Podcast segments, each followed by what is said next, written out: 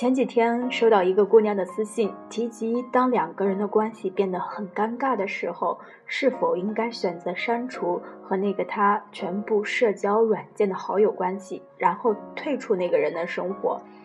我之前一直觉得不联络是处理每段不冷不热关系最好的方式，我自己也是这么做的。但是今天看到这个姑娘对我提出的这个疑问。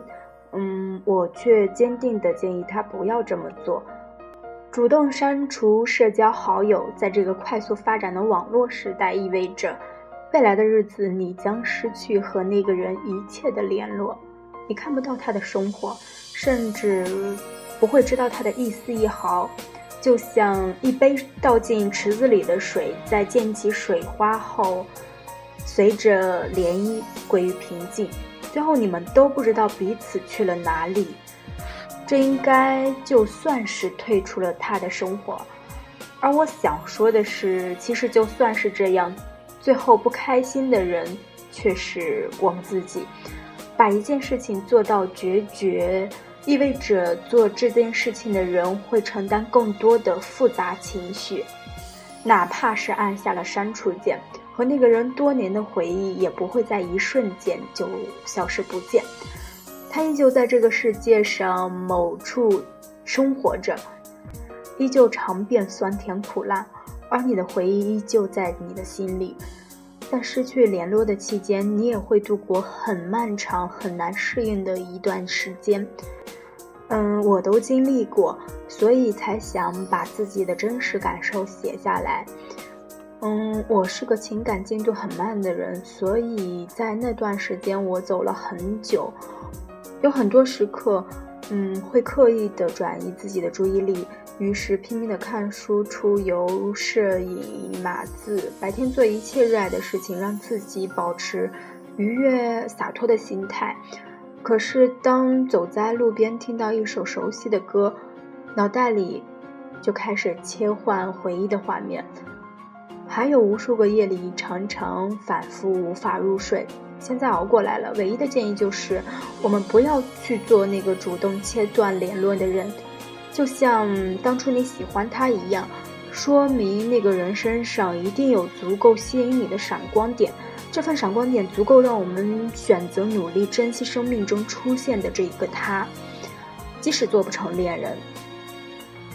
当时间过去，我开始觉得从前的事情变得微不足道。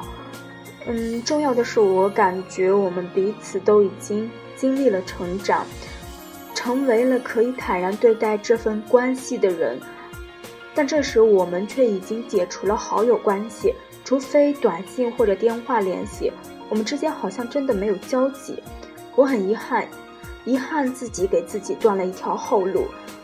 没能给两个人的未来一个耐心的等待，更遗憾自己真真实实的失去了一个明明可以长久走下去的朋友。所以，永远不要做那个主动切断联络的人。当两个人之间的关系开始变得尴尬，不知道如何持续的时候，就给彼此多一点空间和时间。嗯，我举个例子，赵小姐是我多年的朋友。在懵懂又漫长的学生时代，暗恋我的一位好友，我们有一个很小的朋友圈，关系如铁。赵小姐和她暗恋的男神都在这个圈子里。关于她的暗恋，我们互相都看在眼里，从不戳穿。嗯，直到大学的某一天，赵小姐打电话给我说她告白失败了。我在这头既惋惜又担忧。一来不知道怎么该安慰他，二来是因为预感我们的朋友圈子的关系应该会变得很尴尬。嗯，然而并不是这样，所以说时间是一剂良药。两年后再见面的他们，都有了不同程度的改变，有了各自的生活圈和朋友圈，也能够平心静气地看待从前的那件小事。他们重新做回了朋友。嗯，两个人能真正的融入我们的朋友圈里，状态更新和群聊中都有了频频互动。现在的赵小姐有了一个暖心的朋友，男朋友。男神身边也出现了他喜欢的女生，这应该是我身边最好的例子了。我无数次跟赵小姐说，她为我们都树立了一个好的榜样。他跟我说这些其实都没什么，嗯，在现在看来，只不过是彼此给了对方和自己留了一点点余地。我总是在文章里提，要努力成为更好的人和珍惜每段感情和经历。因为现在越来越觉得改变自身、提升自己是值得一生为之奋斗的事情。感情很美好，我从决定写故事开始到现在，听到的每一位姑娘的经历都给我这样一种感觉。尽管最后两个人没有能走到一起，他依旧祝福她。也许是我足够幸运，愿意对我吐露心声的。姑娘都很善良，把我当做知心树洞的姑娘，我对你们都抱有很大的感激。我把自己听到的和自己的故事和感受都写下来，如果你们看到了，从中感受点一点点温暖，那就是我最大的心愿了。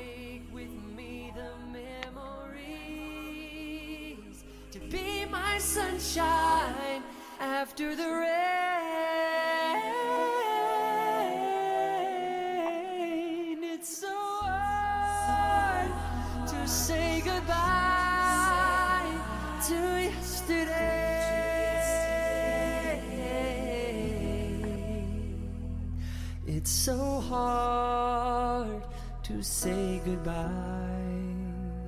to yesterday。最后呢，我们来听一首你不知道的事。你不知道我为什么离开你。我想我们都应该知道自己为什么会选择离开一个人，也应该在每段感情中留下彼此的余地。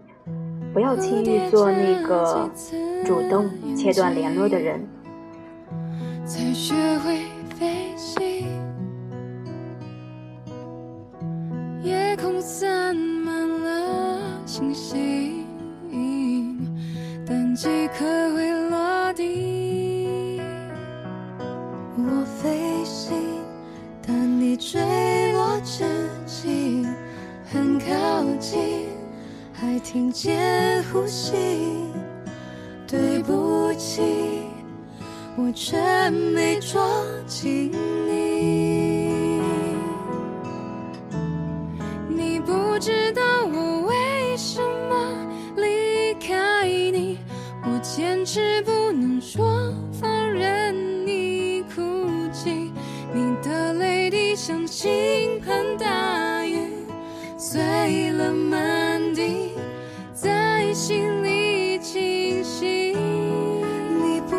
道我为什么狠下心，盘旋在你看不见的高空里，多的是你不知道的事。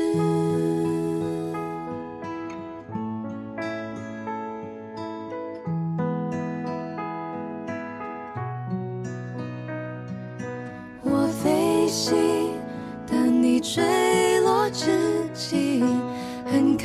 近，还听见呼吸。对不起，我却没抓紧你。你不知道我为什么离开你，我坚持不能说。放任你哭泣，你的泪滴像倾盆，了满地，在心里清晰。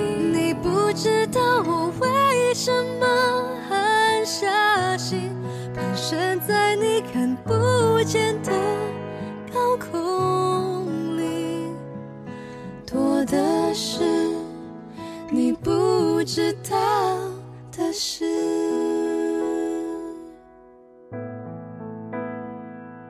多的是你不知道的事。